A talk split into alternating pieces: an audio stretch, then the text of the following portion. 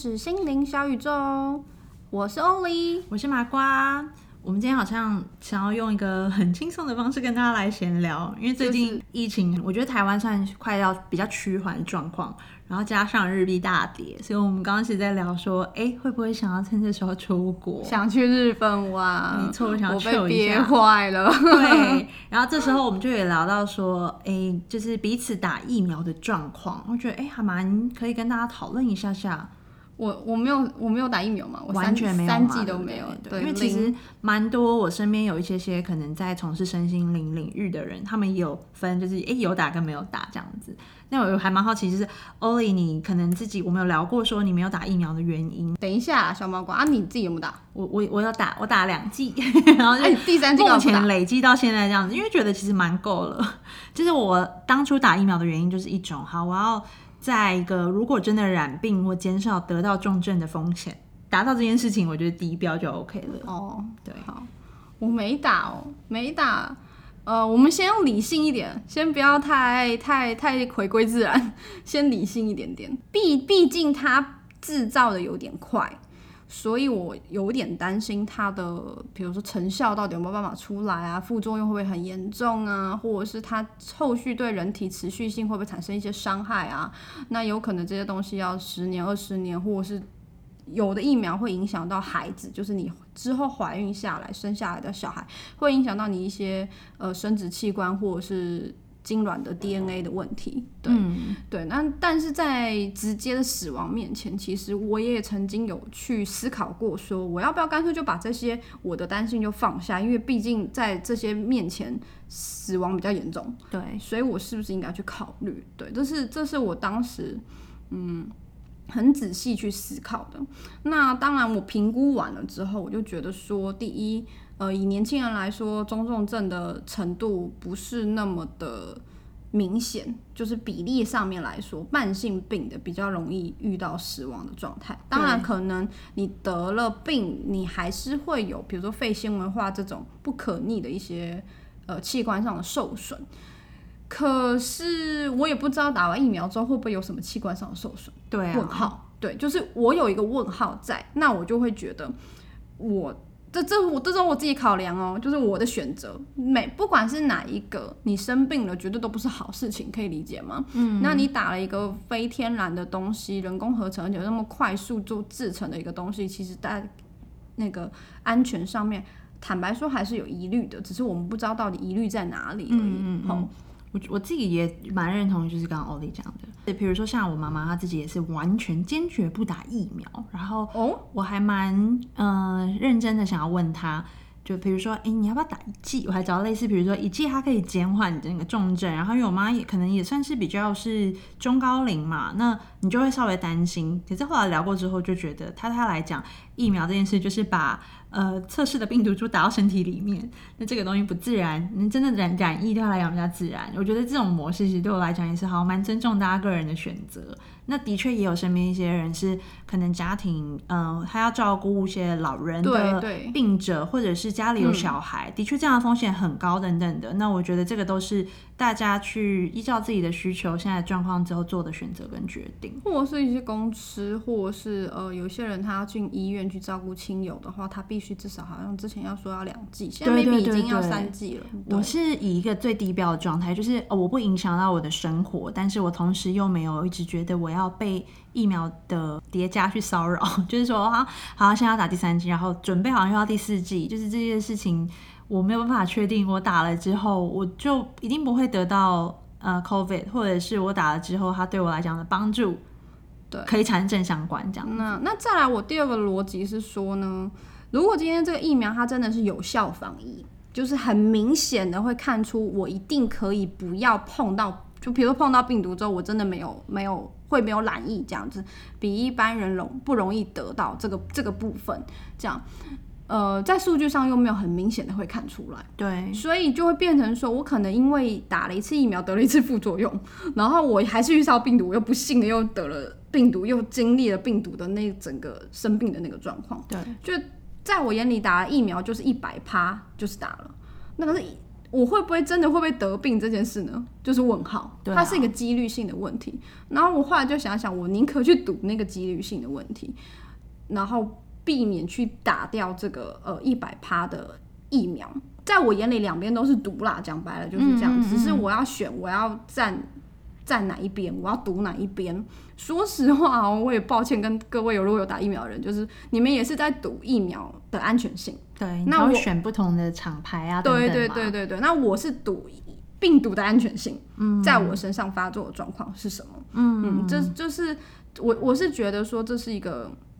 都是一个很两难的选择啦，没有人会想伤害自己或伤害自己的家人。对，我觉得最大的前提就是，如果真的我知道我如果真的不幸染疫，我可以承担这个风险之外，我也会把自己照顾好，不会让自己这个状况去影响到我身边在意的人，甚至是路人。这样子，我觉得这是最大的前提。那我觉得还蛮有趣的，是因为我另外一个朋友最近刚染疫，然后他是完全的没有打疫苗的状态，然后他刚好染疫的时候是他的另外一半跟他一起就是有打疫苗的状态，三剂吗？呃对打了三剂，哦。然后反而他们三两个的三剂 VS 零剂，对三剂的那个人他的症状还比零剂的严重，而且刚刚我们其实有稍微论过稿，是很健康的那一个那一组人马吗？对对对。就是听说是很健康，有在运动哦不是，哦，那是是那个，那那又是另外一件事对，是另外一件事，就是在刚刚讲的那件事情，比较像说哈，一对情侣有打的这个这个呃对象，他其实。在同样染疫的症状，我们就会想到说，他可能病毒是类似同样的病毒嘛，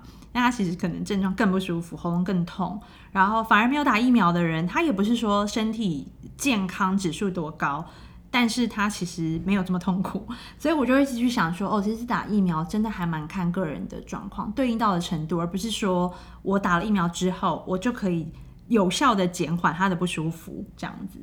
我我前阵子有一个学生也是得了嘛，然后他有打完好像三剂，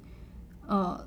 他是香港人，所以他比较早发生这件事情。台湾还没报的时候，他们那边就已经在发生了，然后他就很不舒服啊，而且后遗症有一点严重，呃，持续性的蛮长，好像持续了两三个月，到最近都还有一点状况这样子。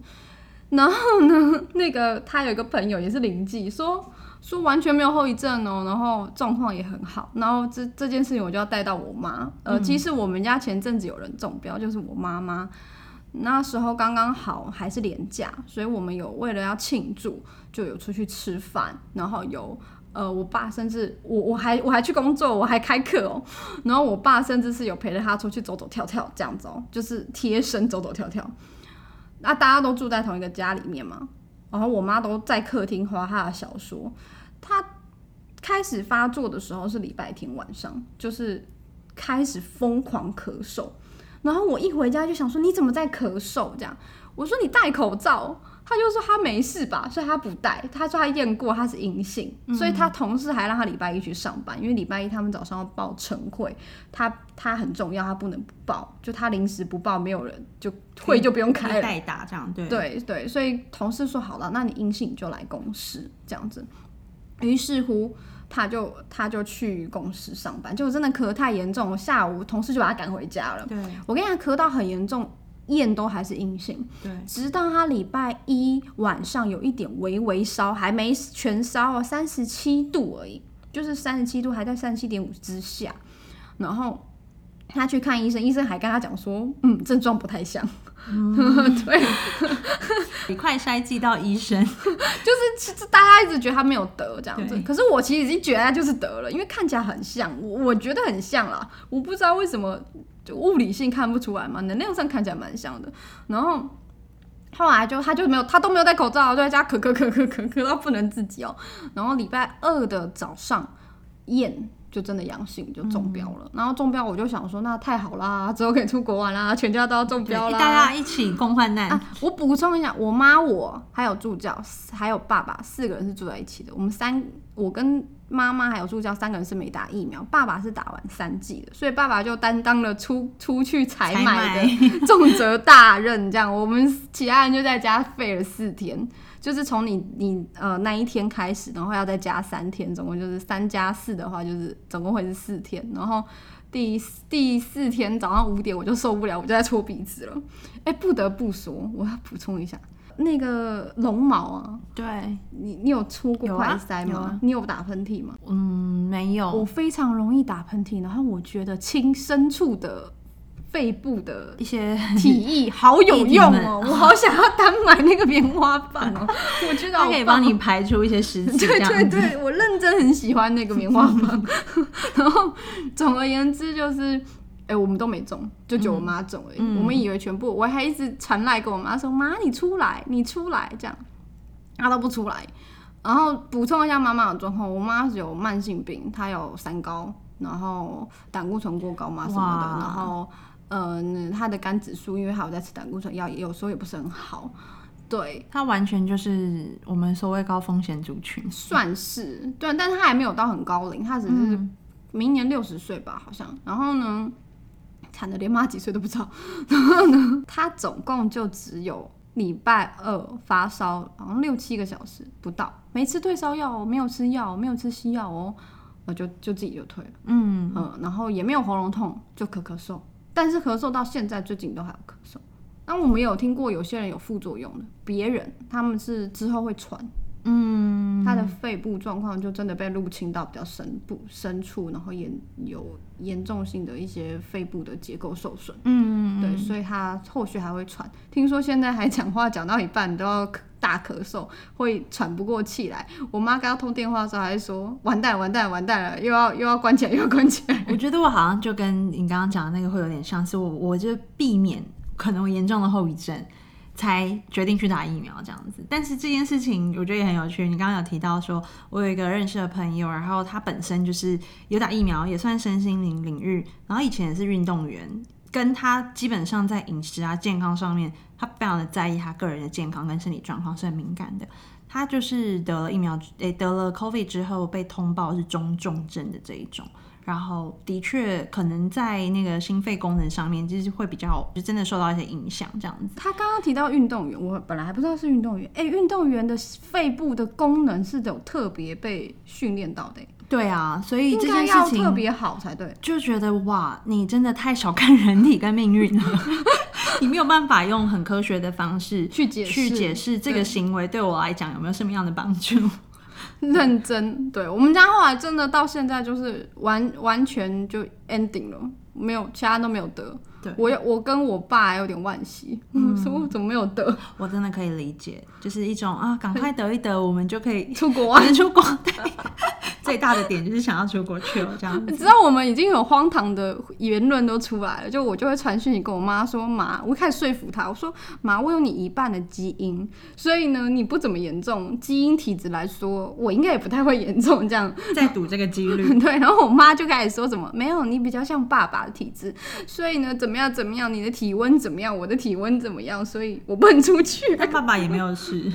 对，爸爸也没有事，爸爸是最危险的。然后我爸也跟我讲说说，嗯，我是有三剂疫苗啦，他的逻辑就是三剂疫苗比较好。然后他就说。我是有三剂疫苗，我没有中是正常，还算可以接受。你们两个没有中很奇怪，这样